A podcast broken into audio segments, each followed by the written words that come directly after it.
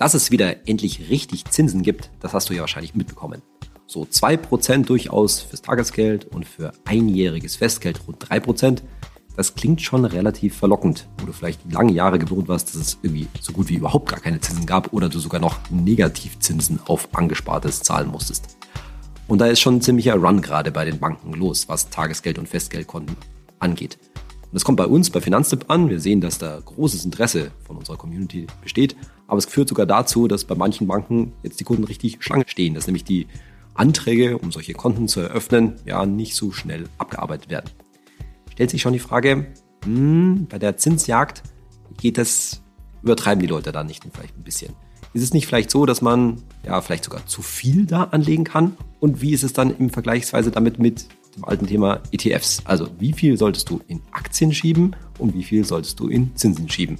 Totales, grundlegendes Thema, aber das hielten wir für ziemlich angebracht, in der heutigen Folge mal zu diskutieren. Das mache ich heute wieder mit meinem Kollegen Emil von Finanztipp und ich bin Saidi von Finanztipp. Wir bei Finanztipp sind der Meinung, Finanzen kannst du selbst. Und wir zeigen dir wie. Ja, Emil, vielleicht magst du mal für den Anfang sagen, du hast ja auch das Thema mitgebracht. Wie bist du da drauf gekommen? Also was gibt dir so den Anlass zu sagen, dass da so richtig, ja, Druck hinter dem Thema ist, wie viel man da heute in Tagesgeld und Festgeld anlegen sollte? Ja, ich habe es einfach äh, bei uns in der ganz normalen Arbeit gesehen, es wirklich super viel Interesse ähm, in der Community gibt. Also es gibt super viel Nachfrage nach den Themen.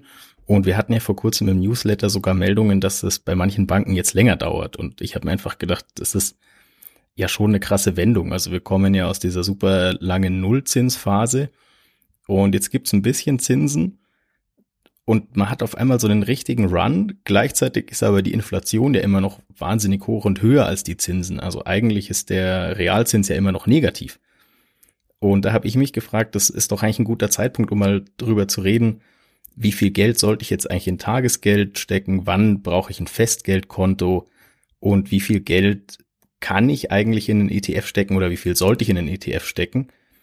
Und halt auch so ein bisschen, wie finde ich eigentlich raus, wie risikofreudig ich sowas bei sowas bin und wie ich das am besten verteile. Hast du da eine Idee? Ja, ich glaube, also zunächst mal glaube ich, dass was du gerade angesprochen hast mit dem negativen Realzins, also mit anderen Worten, dass die Inflation halt derzeit schlichtweg immer noch viel, viel, viel höher ist als das, was ich an Zinsen sowohl beim Tagesgeld als auch beim Festgeld bekomme. Ich glaube, das haben gar nicht so viele Leute wirklich auf dem Sender auch wenn man sich denkt, ah ja, das wird ja schon irgendwann wieder besser werden mit der Inflation, aber erstens kann das noch eine ganze Weile dauern, bis es wirklich deutlich besser wird. Und mit besser meine ich halt, dass das wieder mal so halbwegs in Richtung zwei Prozent geht. Und ich glaube, davon sind wir schon noch ein gutes Stück weg. Und in der Zeit, zumindest mal in die, auf die ein, zwei, drei Jahre, kann ja keiner wissen, wie lange das mit der Inflation noch so weitergeht. Naja, da verliere ich halt auf dem, sowohl auf dem Tagesgeld und auf dem Festgeld sehr sicher Geld in realer Kaufkraft halt. Aber zunächst mal ist vielleicht die Frage auch ganz anders zu stellen, weil ganz klar, ich glaube, auch du, liebe Hörerinnen, liebe Hörer, wirst das vielleicht eben gar nicht mehr kennen, dass es irgendwie so was Substanzielles an Zinsen gibt und dann erscheint das eben total verlockend. Und man sollte sich halt fragen, wie viel geht da hin? Und jetzt ist, glaube ich, das erste Wichtigste, so mal wieder das, was ich gerne Big Picture nenne, zu machen, ja, sich zu, insgesamt fragen, wie sieht's denn insgesamt bei meinem Geld aus? Und total wichtig ist natürlich dazu im Auge zu behalten, was brauche ich denn zunächst mal? Also jenseits dessen, wie viel halte ich denn irgendwie in einer Aktienquote aus und so weiter, darüber sprechen wir gleich noch. Wie viel brauche ich denn in absehbarer Zeit? Und da sind wir natürlich bei so einem Thema zunächst mal wie einem Notgroschen. Das dürfte dir längst bekannt sein. Ne? Also sowas wie zwei, ja wahrscheinlich drei Netto-Monatsgelder ist mal so eine ganz grobe Faustregel. Man kann es auch anders definieren. Manche sagen immer, ich sollte besser das nehmen, was ich im Monat brauche und das mal drei, mal vier, mal fünf nehmen. Das ist auch eine andere Sache. Also meine monatlichen Fixkosten oder Lebenshaltungskosten, davon das drei, vier, fünffache aufs Tagesgeld natürlich zu legen, weil das ist ja genau das, wo man sagt, ich muss da wirklich jederzeit rankommen. Und also macht es natürlich schon Sinn für diesen Notgroschen, der ja immer da sein soll. Das heißt, da werden immer ein paar tausend Euro rumliegen. Und ich sage, unter 3000 Euro sollte da auf gar keinen Fall auch jemand, der nicht so viel verdient, da rumliegen haben, wenn es irgendwie geht, so als Notfallreserve. Und da das natürlich dann eben über Jahre und Jahrzehnte hoffentlich da liegt, außer du musst es mal aufbrauchen eben für einen ziemlichen Notfall, da macht schon Sinn, dass man das auf einem vernünftig verzinsten Tagesgeldkonto ja, anspart oder rumliegen hat, wegsperrt, äh, wie ich immer so schön sage. Und da kann man natürlich schon ein gutes verzinstes Tagesgeldkonto bei uns schon finden. Ja, rund zwei Prozent gibt's da halt. Und dann gibt's natürlich dieses berühmte Thema, wofür brauche ich eigentlich Festgeld? Hatten wir, glaube ich, auch schon mal öfter in diesem Podcast angesprochen, aber sich klar zu machen, na ja, da kommt eben eine Ausgabe in den nächsten Jahren auf mich zu. Mein Lieblingsbeispiel ist immer das nächste Auto, ja, auf das ich wahrscheinlich eher nicht 15 Jahre warten werde, was ja so der Mindestanlagezeitraum für einen ETF ist. Und da kann ich halt mal so einen Grundstock, den ich dafür anlegen will, durchaus bei Festgeld parken, auch wenn ich da jetzt tendenziell vielleicht nicht so ein langjähriges Festgeld nehmen würde. Also ja, dreijähriges, 36-monatiges Festgeld würde ich jetzt wahrscheinlich eher nicht machen, weil ich nicht so weiß, wo sich die Zinsen entwickeln. Aber jetzt das für zwölf Monate zum Beispiel anzulegen, spricht, äh, spricht eigentlich gar nichts dagegen. Also das sind mal so Sachen, wo man sagt, ja, Risikofähigkeit, Tragfähigkeit, also im Sinne von, was brauche ich einfach an Geld und wie viel Geld muss in den nächsten Jahren sicher da sein und darf deshalb eben auch nicht ja einem möglichen Verlust ausgesetzt sein. Mit anderen Worten, darf nicht in ETFs. Das heißt, äh, klar, drei Netto-Monatsgehälter müssen eigentlich immer weg. Und jetzt habe ich natürlich die Chance, alles, was ich sozusagen zusätzlich habe oder was ich äh, monatlich zusätzlich entbehren kann, kann ich ja anlegen in Tagesgeld, Festgeld, ETFs. Ganz banale Frage. Benutzt du dafür für dein Anlagetagesgeld ein anderes Tagesgeld als für dein Notgroschentagesgeld? Nee, mache ich nicht. Ja, das ist immer so die Frage. Benutzt braucht man mehr als ein Tagesgeldkonto. Ich sage immer, am Viertöpfe-Prinzip, wenn du es vernünftig managst, wenn du dich am Riemen reißen kannst, dann würde ich sagen, reicht ein Tagesgeldkonto völlig und ich mache es genauso. Also ich brauche nur ein Tagesgeldkonto, schon alleine aus dem Grund, weil ich niemals, niemals mein Tagesgeldkonto bis runter auf meinen Notgroschen aufbrauchen würde. Ne? Also Notgroschen, irgendwie, wie gesagt, drei Netto-Monatsgelder, bei Selbstständigen durchaus auch mal mehr, aber die haben wahrscheinlich auch nochmal ein Geschäftskonto, das ist nochmal eine andere, äh, andere Geschichte. Ne, aber ich selbst, jetzt wieder meine persönliche Geschichte, ich würde das niemals so runterfahren, dass dann nur noch ein paar tausend Euro als mein Notgroschen liegen. Warum? Weil, und da kommen wir jetzt eben gleich noch drauf, weil ich ja immer auf mein gesamtes Vermögen schaue und auf meinem gesamten Vermögen, da muss schon ein ordentlicher Prozentsatz bei mir, so Größenordnung 20 Prozent, auf dem Tagesgeld liegen. Und das ist erheblich mehr als mein, als mein Notgroschen. Und deswegen weiß ich auch, da kann ich mich total am Riemen reißen und muss nicht irgendwie ähm, sozusagen da getrennte Konten führen. Aber wer das eher, sage ich mal, für sich ja quasi budgetieren will, der kann das schon machen. Der packt seinen Notgroschen auf ein Tagesgeldkonto.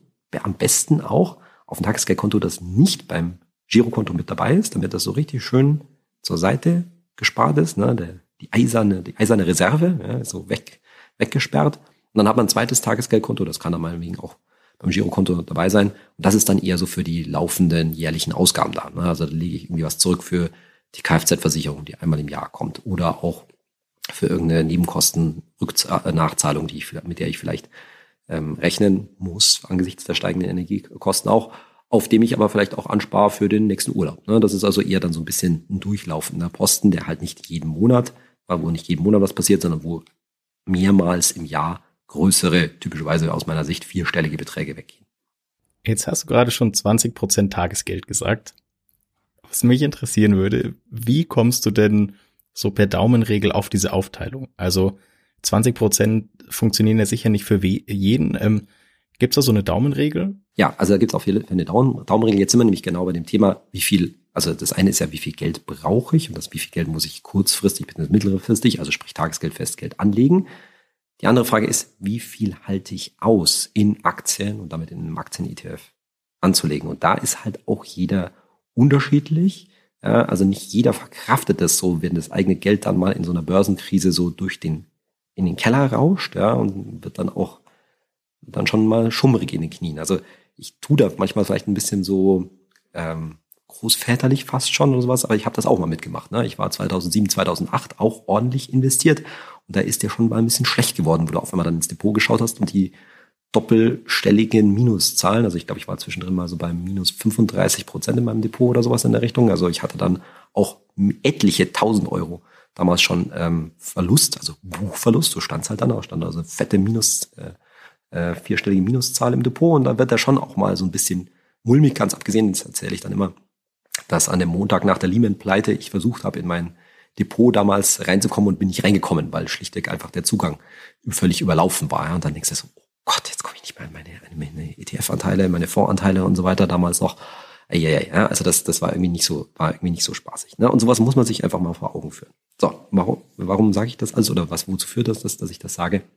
Dass man sich so ein bisschen in, selbst in den Spiegel mal wieder schauen muss, du, liebe Hörerinnen und Hörer, ja, wie viel hältst du wirklich aus? Und die Daumenregel, nach der Emil hier fragt, ist schlichtweg die mal zwei Regel. Bedeutet, also sagen wir mal, typisches Beispiel, du hast 10.000 Euro insgesamt. Ja, und jetzt wieder, das glaube ich machen viele Leute falsch, die sagen so ein bisschen, hm, ich habe jetzt hier, weiß ich nicht, 5.000 Euro zum Anlegen. Wie viel soll ich denn dafür auf einen ETF tun? Wie viel soll ich ein Tagesfestgeld? Sag ich, ja, das kann ich so gar nicht beantworten, denn wie viel hast du denn sonst noch? Das ist eigentlich die viel wichtigere Frage. Also, wie viel Geld hast du insgesamt wo rum, rumliegen? Ne? Aber jetzt machen wir mal dieses einfache Beispiel. 10.000 Euro Gesamtvermögen. Okay, man die Notgroschen einrechnen und so weiter, aber sagen wir mal, diese 10.000 Euro sind jetzt das und ich sage mir jetzt, okay, wie viel kann ich denn, wie viel Verlust kann ich aushalten, glaube ich von mir aushalten zu können, in Euro? Das ist nämlich total wichtig. In so einer Börsenkrise wirst du nie so auf, ach ja, mein Depot ist minus 5% oder minus 10% im Minus, oh, okay, ist irgendwie ziemlich abstrakt. Aber wenn da minus 2000 Euro, minus 4000 Euro stehen, das ist die Zahl, die dich in der Krise dann nämlich interessiert.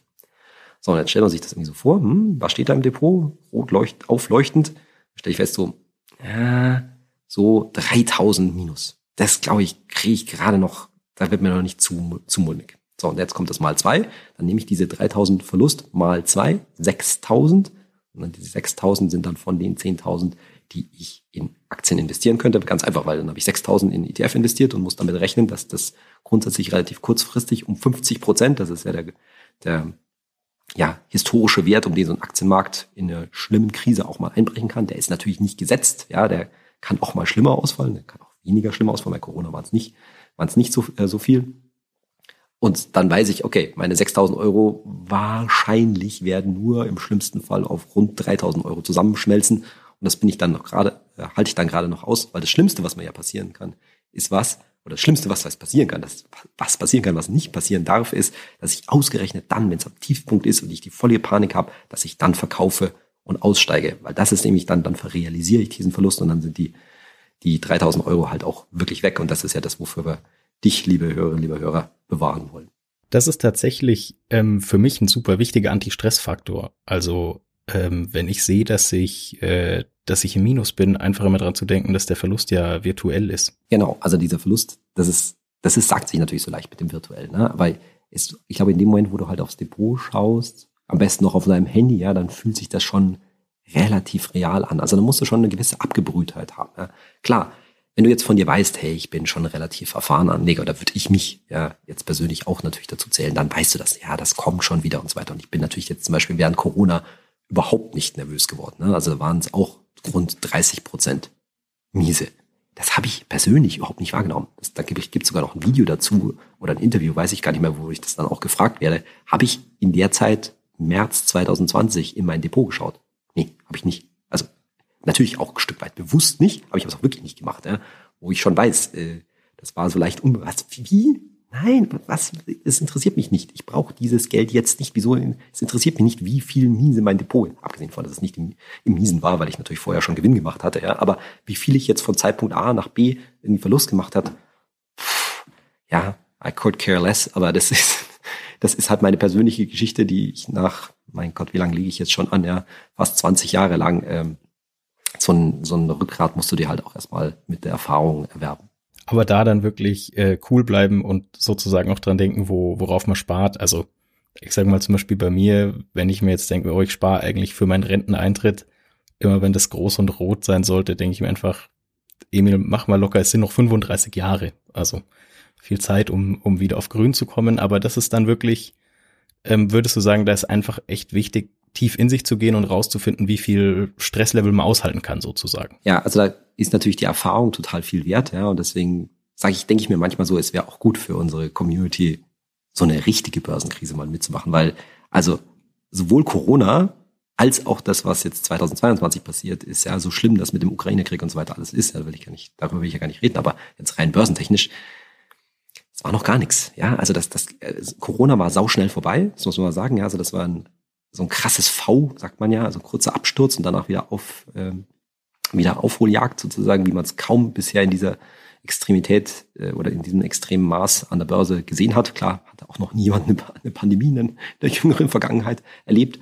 Und der Einbruch oder der, der Rückgang börsenweit sozusagen, ähm, was jetzt 2022 angeht, war auch ziemlich überschaubar angesichts dessen, was wir jetzt so an Inflation und vor allen Dingen Zinssteigerungen durch die Notenbanken äh, gesehen haben. Ne? Und jetzt stehen wir zumindest, was ich, wenn ich jetzt den DAX nehme, schon wieder relativ nah an einem All-Time-High. Ja, und das hört sich irgendwie so ein bisschen unglaubwürdig an, ne? aber wir waren halt lange Jahre so verwöhnt, dass es pro Jahr immer schön, ich sag jetzt irgendwas, zehn Prozent ganz grob mal äh, nach oben gegangen ist. Ja? Und deswegen hat sich das irgendwie so schlimm angefühlt. Aber wenn du mal ne, 30, 40, 50 Prozent abstürzt und das auch ein paar Jahre so bleibt und sich nicht wieder erholt, dann geht erst die wirklich saure Gurkenzeit äh, los und dann musst du dir halt auch immer noch sagen können, das, was du zu Recht völlig richtig gesagt hast, ne? Ich habe noch verdammt lange Zeit, das kommt schon wieder, ja. Diese ganzen Hunderten und Tausenden Firmen, die ich da drin habe, die sind jetzt nicht heute nicht pleite gegangen. Die, bei denen läuft's vielleicht jetzt gerade nicht so gut, ja. Und allgemein ist die ganze Stimmung ziemlich im, im Eimer, aber das wird nicht auf alle Zeiten so bleiben.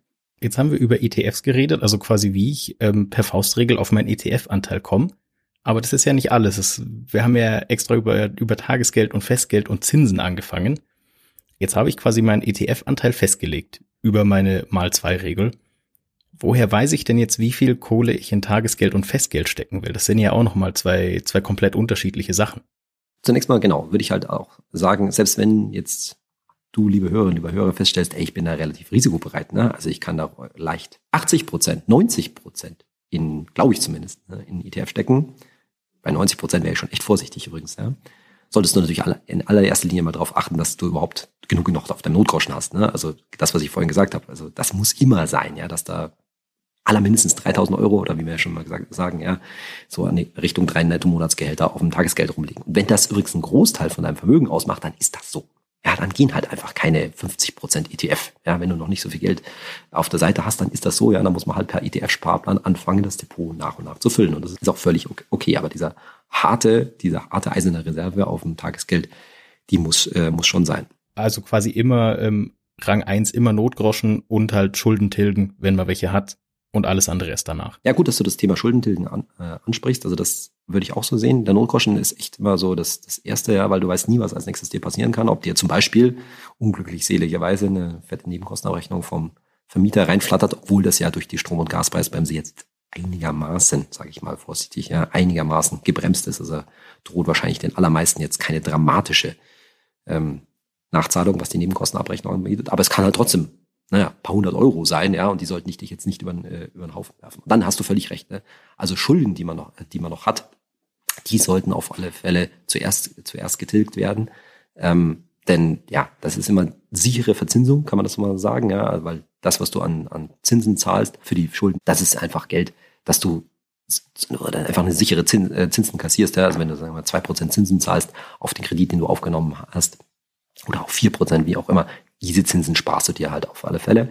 Was anderes ist übrigens an der Stelle BAföG. BAföG sind keine normalen Schulden und ich kann durchaus verstehen, wenn man sagt, das BAföG schiebe ich A ein Stück weit nach hinten raus und viele wollen dann ja auch BAföG auf schnell und auf einen Schlag zurückzahlen. Also das muss man jetzt nicht ähm, wie normale Schulden ähm, ähm, behandeln, denn an BAföG ist noch keiner, ja, pleite gegangen, könnte man sagen. Ne? Also ist noch, hat sich noch keiner schuldet. Okay, also ähm, Notgroschen Schulden immer zuerst, aber wie verteile ich es jetzt auf Tagesgeld und Festgeld? Ähm, Gibt es auch eine Faustregel? Wie finde ich raus, wie viel Prozent in was geht? Wann brauche ich überhaupt Festgeld? Genau, also Festgeld brauche ich halt immer dann, wenn, wenn ich sage so, ich kann was absehen, was auf die nächsten paar Jahre in aller Regel, ja, also würde ich sagen, so ein Zeitraum von zwischen zwei Jahren bis vielleicht fünf Jahren Größenordnung. Das ist so der Zeitraum, glaube ich, den man noch absehen kann. Das gehört halt aufs Festgeld. Und grundsätzlich, wenn ich das weiß, ja, dann kann ich natürlich etwas mehr aufs Festgeld schieben, weil da kriege ich halt nun mal die höheren Zinsen. Ja, das muss ich halt eben abwägen, wie viel brauche ich für einen Notgroschen, wie viel will ich da auch auf dem Tagesgeld liegen, weil das ist einfach für den nächsten Urlaub da. Das hat natürlich auf dem Festgeld nichts verloren in aller Regel. Außer ich spare jetzt für eine Weltreise in zwei Jahren, ja, das ist nochmal was anderes. Also wie viel brauche ich kurzfristig und wie viel brauche ich langfristig? Und klar, wenn ich mir etwas mehr langfristig leisten kann, dann habe ich da einen kleinen Zinsvorteil.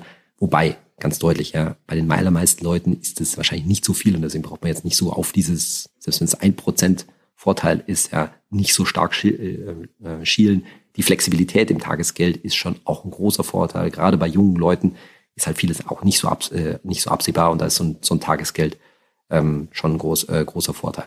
Also jetzt mache ich mal ein ganz einfaches Beispiel, ja, wenn jetzt, wenn man jetzt mal jemanden nimmt, der bei dem ganzen ETF-Thema noch total neu ist und sich nicht so stark rantraut. Ja, dann wäre jetzt eine relativ konservative Anlage zu sagen, ich traue mich erstmal nur mit 20 Prozent, tatsächlich nur 20 Prozent von meinem gesamten Geld in ETF anzulegen. und macht dann ganz pragmatisch 40 Prozent Tagesgeld und 40 Prozent Festgeld. Da wird sich jetzt der eine oder andere denken, ja Gott, das ist, da kommt ja gar nichts bei raus. Naja, aber besser als nichts, muss man mal deutlich so sagen. Ja, also bevor jemand jetzt gar nicht, gar keine Erfahrungen sammelt in der ganzen ETF-Anlage und der kann ja auch zusätzlich immer noch einen ETF-Sparplan machen, dann kann man das durchaus schon so aufteilen. Würde ich jetzt natürlich sagen, also klar, super risikolos, aber man muss halt auch sagen, äh, Risiko heißt ja immer Rendite. Also du kannst ja mit einem ETF dein, dein Risiko eh schon ein bisschen streuen, aber das Risiko, das du da hast, bringt dir natürlich Rendite. Was würdest du dann für, sage ich mal, den nächsten Step vorschlagen?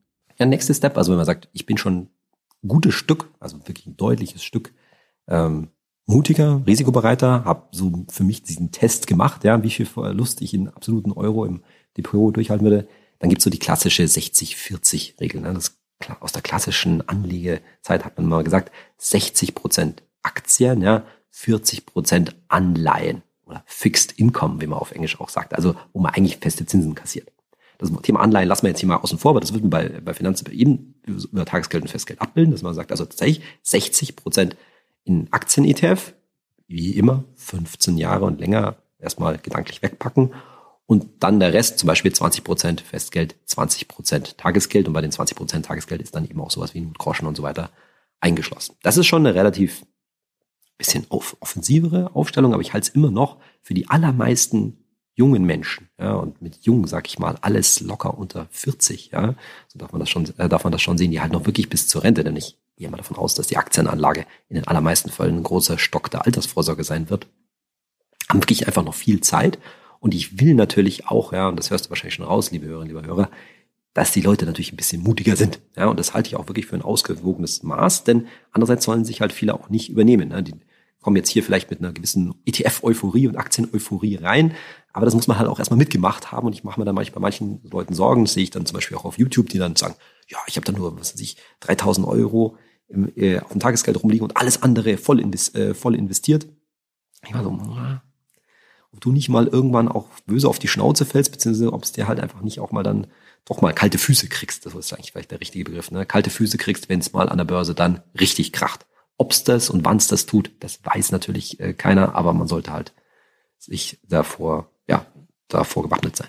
Also ist sozusagen, ähm, ETFs sind immer mein Inflationsschutz. Die liefern ja in solchen Zeiten trotzdem meistens ganz gut Rendite. Und Tagesgeld und Festgeld sind quasi mein Stressschutz. Ganz billig runtergebrochen. Ich würde an der Stelle sehen, ist, ist denn das eigentlich, also siehst du das für dich auch so, dass du sagst, ich kann da, nicht nur, dass ich da weiß, ich habe so viel, so viel lange Zeit, aber dass du sagst, jetzt habe ich ja, ne, jetzt derzeit sind wir immer noch bei deutlich über acht Prozent Inflation. Siehst du für dich diesen Inflationsschutz, auch wenn es jetzt im Moment vielleicht seit ja, guten Jahren äh, äh, nicht so gut an der Börse läuft, wo man sagt so, ja toll, das ist aber weit weg von acht Prozent Rendite pro Jahr. Naja, ich sehe halt für mich äh, da zumindest die einzige Option, mittelfristig die Inflation aufzuholen. Also wenn man jetzt wirklich kalkuliert, dass die, dass die Inflation in den nächsten 15 Jahren wieder runtergeht und die Renditen an der Börse wieder hochgehen, dann gleicht sich das halt aus. Und ich sehe da halt einfach viel, viel bessere Chancen als bei einem Tagesgeld oder bei einem Festgeld, weil da laufe ich der Inflation einfach immer nur hinterher. Also das, da wird, da bin ich jetzt absolut Laie, aber ich kann mir nicht vorstellen, dass man da jemals in eine umgekehrte Situation kommt. Deswegen denke ich mir halt ähm, so ein bisschen möchte gern Street Smart mäßig. Mit dem ETF habe ich die beste Chance, das wenigstens ein bisschen wieder auszugleichen. Und deswegen bin ich da im Moment absolut todesentspannt. Also finde ich ein sehr nüchterne und rationale äh, Chancensichtweise und da würde ich es auch völlig so unterschreiben, ne? weil die Chance, nochmal, die Chance, das mit Tagesgeld und Festgeld zu schaffen, ist quasi gleich, gleich null. Ne? Selbst wenn die Inflation, okay, über einen längeren Zeitraum wieder Richtung, sagen wir mal, zwei Prozent runtergeht, die Wahrscheinlichkeit, dass dann das Zinsniveau, sagen wir mal vorsichtig, auch wieder ein bisschen zurückkommt, ne, ist auch relativ hoch. Ja, es gab in der Vergangenheit schon mal übergangsweise Phasen, wo du mehr Zinsen als die Inflation bekommen hast. Aber richtig lange waren die nicht und selbst dann war, das, war dieser Zinsabstand halt relativ gering. Und es geht ja nicht darum, nur einfach die Inflation auszugleichen, sondern wenn wir echten Vermögensaufbau betreiben wollen, also so richtig real Geld aufbauen wollen, das Mehrwert und auch wirklich Mehrwert wird, von dem wir uns viel, viel mehr mal kaufen können und sprich irgendwann mal unser Leben bestreiten können oder zumindest einen großen Teil unseres Lebens, dann müssen wir die Inflation richtig schlagen. Und mit richtig schlagen sage ich immer so gerne, naja, so Größenordnung drei Prozentpunkte mehr als die Inflation. Das ist schon ein realistisches Ziel. Ne? Also wenn man sagt, wir haben vielleicht eine Inflation langfristig von zwei bis von zwei bis drei Prozent. Und dann rechne ich drei Prozentpunkte drauf und dann bin ich bei so einer Rendite von fünf bis sechs Prozent. Das ist so das Ziel, was ich mit meiner gesamten Geldanlage ja, erzielen sollte. Und das ist halt mit einem äh, ordentlichen ETF-Anteil plus dann halbwegs vernünftig verzinsten Tagesgeld und Festgeld ist schon gut möglich. Ja, das ist auch relativ wahrscheinlich, dass man, äh, dass man es schafft. Heißt aber deshalb nicht, dass man irgendwie 100 Prozent oder auch nicht 90 Prozent in ETF investieren sollte, weil das ist dann schon, ja, ziemlich advanced und ziemlich offensiv. Dann sind wir ja eigentlich schon bei einer klassischen Rückwärtsversteigerung. Wenn es jetzt nicht 100% ETF-Anteil sind, nicht 90% ETF-Anteil, sind es ja höchstwahrscheinlich 80% ETF-Anteil und 20% Tagesgeld. Richtig? Genau. Also das würden wir bei Finanzen wahrscheinlich so als schon sehr offensive Anlagestrategie sehen und wir sind da nicht mit moralischen Zeigefinger unterwegs. Wir wissen, dass viele in der Community praktisch 100 Prozent oder nah an 100 Prozent investiert sind und das dürfen die auch gerne auf eigenes Risiko machen. Aber bei 80 Prozent würden wir schon sagen, so, da bist du schon wirklich sehr, sehr gut dabei. Bei mir sind es zum Beispiel nicht ganz 80 Prozent. Ja, ich habe zum Beispiel kein Festgeld, weil ich jetzt kein so richtiges Anlageziel in den nächsten, in den nächsten Jahren habe. Mir ist es eher so, dass das Auto ja nicht jeden Tag kaputt gehen kann, aber schon in näherer Zeit, da traue ich mich das nicht auf Festgeld anzu, äh, anzulegen. Das heißt, das muss auf dem Tagesgeld rumliegen, die äh, Rücklage fürs, fürs nächste Auto. Und insofern fühle ich mich da auch wohl. Aber gleichzeitig würde ich auch da nicht drüber gehen, ne? weil auch, da weiß ich auch von mir, trotz all der langjährigen und ja fast schon jahrzehntelangen Anlegererfahrung, nee, so 100% Investitionen, das, ist für mich auch nicht. Ne? Also ich brauche dann schon auch so meinen ordentlichen Sicherheitspuffer, der eben weit, weit mehr ist als nur mein Notgroschen. Und äh, da will ich auch nicht davon runter. Und das sind auch die Inflationsverluste. Also muss man das ja bei unseren, gegenüber unseren all, auf investitionsfreundigen äh, Finanztipp-Hörern sagen, ja, die Inflationsverluste, die du auf die 20 Prozent Tagesgeld kassierst, die sind völlig eingeplant und Flexibilität oder Liquidität, wie man so schön ja mal sagt, ist einfach auch ein Gut an sich, dass du nicht so leicht mit Rendite aufwiegen kannst. Klar, und also Liquidität schützt halt einfach vor Stress am Ende des Tages.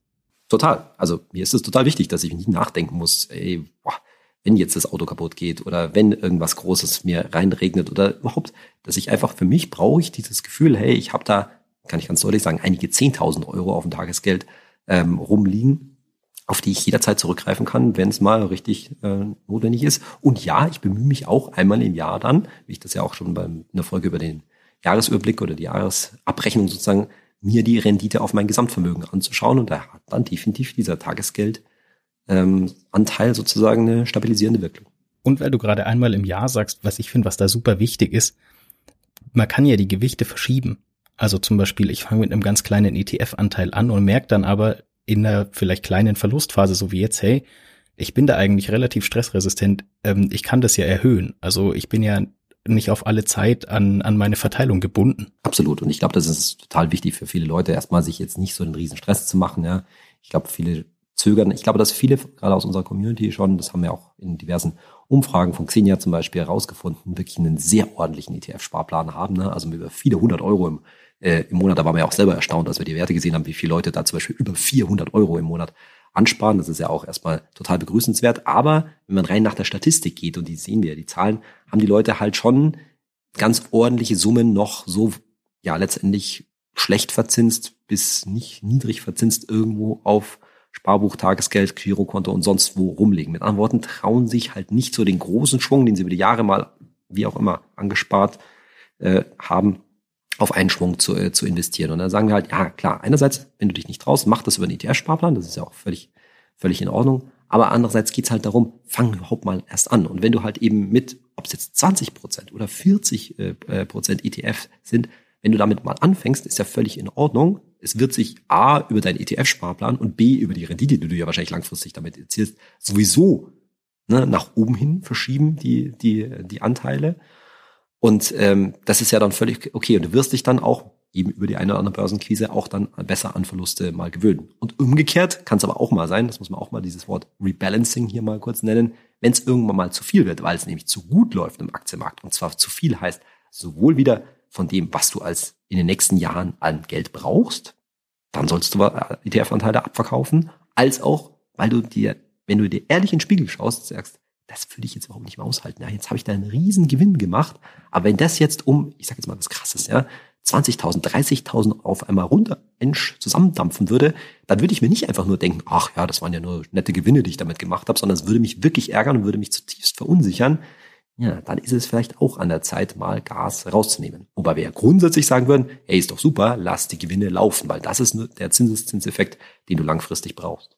Aber bevor ich da quasi zu viel Stress habe, gilt umgekehrt auch ähm, lieber bisschen Geld rausnehmen und auf die sichere Bank legen. Genau, also ich würde es nicht mit jedem Gewinn, jedem Euro, den du jetzt mal Gewinn eingesackt hast, also es gibt auch so Leute, die sagen, ja, wenn man mal fünf Prozent Gewinn gemacht hat, dann nimmt man den mal mit. Nee, das solltest du nicht machen, ne, weil dadurch zerstörst du dir letztendlich den Zinseszinseffekt, den du langfristig für den Vermögensaufbau auch brauchst. Aber wenn man einfach, und da ist wichtig, wieder aufs Gesamtvermögen guckst und du wolltest eigentlich ursprünglich mal 60 Prozent Aktienquote haben und bist durch Gewinne jetzt in 80, 90 Prozent auf einmal gelaufen, das mag ja mal schnell passieren. Ne? Das sind dann irgendwie so ein Vermögenszuwachs um 30, 40 Prozent. Naja, das kann in guten Börsenjahren schon mal in zwei, drei Jahren relativ schnell passieren. Das wäre gar nicht so ungewöhnlich. Und wenn du dir feststellst, das halte ich eigentlich nicht mehr aus, ja, dann ist es okay. Aber andererseits, wir gewinnen alle mit der Zeit an Erfahrung und an Abgebrühtheit. Das ist ja das, was ich immer sage. Ne? Man muss den, den, den Rentnern von morgen, also der jungen Generation, die die Rentner von morgen sind, nicht raten, mit 60 oder 70 dann alle ETF-Anteile zu verkaufen, weil das sind langjährige, Jahrzehnte, ja, lange, ja, Jahrzehnte abgebrühte Anleger dann, die werden auch im Alter nicht auf einmal total schwach werden, weil sie im Alter dann eine Börsenkrise, eine Börsenkrise erwischen. Die haben dann wahrscheinlich schon einiges mitgemacht und das unterscheidet sie sicherlich von sehr vielen, nicht allen, aber von vielen Rentnern, die heute in Deutschland leben. Aber eigentlich ist doch dann ähm, das Wichtigste, dass man sich mal Gedanken macht, aber sich auch immer im Hinterkopf behält, dass mich jetzt Geldanlage eigentlich nicht stressen soll. Genau. Ich glaube, das ist das Wichtigste, ja, dass dieser psychologische Effekt, dass der meine eigene persönliche Geldanlage, die ja wirklich total simpel zu stricken ist. Ne? Du brauchst bloß diese, brauchst mindestens zwei Töpfe, ETF und Tagesgeld und kannst dir noch überlegen, ob du ein Festgeld dazu machst. Du kannst, wie du gerade gesagt hast, schon Emil, ähm, die Gewichte relativ einfach verschieben. Beim Festgeld musst du ein bisschen aufpassen, ne? da legst du dich auf ein, zwei, maximal drei Jahre fest und kannst dann immer wieder hin und her schieben, wie es halt deine Lebenssituation auch erfordert. Solltest es einmal im Jahr überprüfen, meiner Meinung nach auch nicht viel öfter als einmal im Jahr. Außer es ändert sich auf einmal radikal wirklich etwas in deinem Leben, aber auf das solltest du eigentlich dann mittels deines Notgroschens und so weiter eigentlich vorbereitet sein. Und dann kannst du dann natürlich dieses Risiko, dass du gehst, da auch jederzeit anpassen.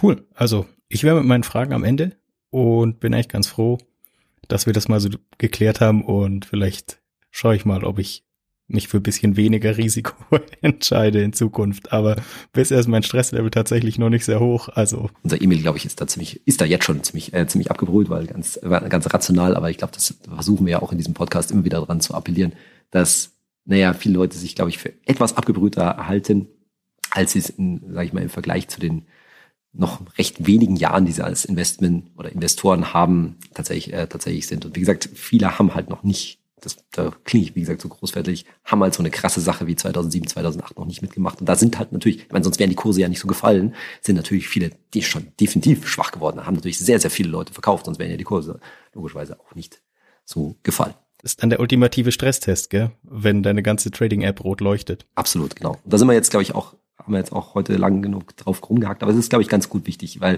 ich glaube, gerade mit diesen steigenden Zinsen fällen viele Leute jetzt halt auch Anlageentscheidungen, die dann für Jahre hinaus gelten. Und jetzt ist irgendwie so dieses Thema Investment gerade nicht ganz so äh, ja beliebt und so weiter. Und man, ich sage dann immer, na ja, aber nur der Plan, den Plan, den du vielleicht hoffentlich vor einem oder zwei Jahren, was, was die ETFs angeht, gefasst hast, den sollst du jetzt nicht über den Haufen werfen, bloß weil es irgendwo mal zwei Prozent Zinsen gibt. Das macht am Ende nicht so viel aus dann haben wir doch, glaube ich, eine ganz gute Marschrichtung. Genau. Emil, vielen Dank für, dass du das Thema mitge mitgebracht hast und ich freue mich schon auf die nächste Folge mit dir.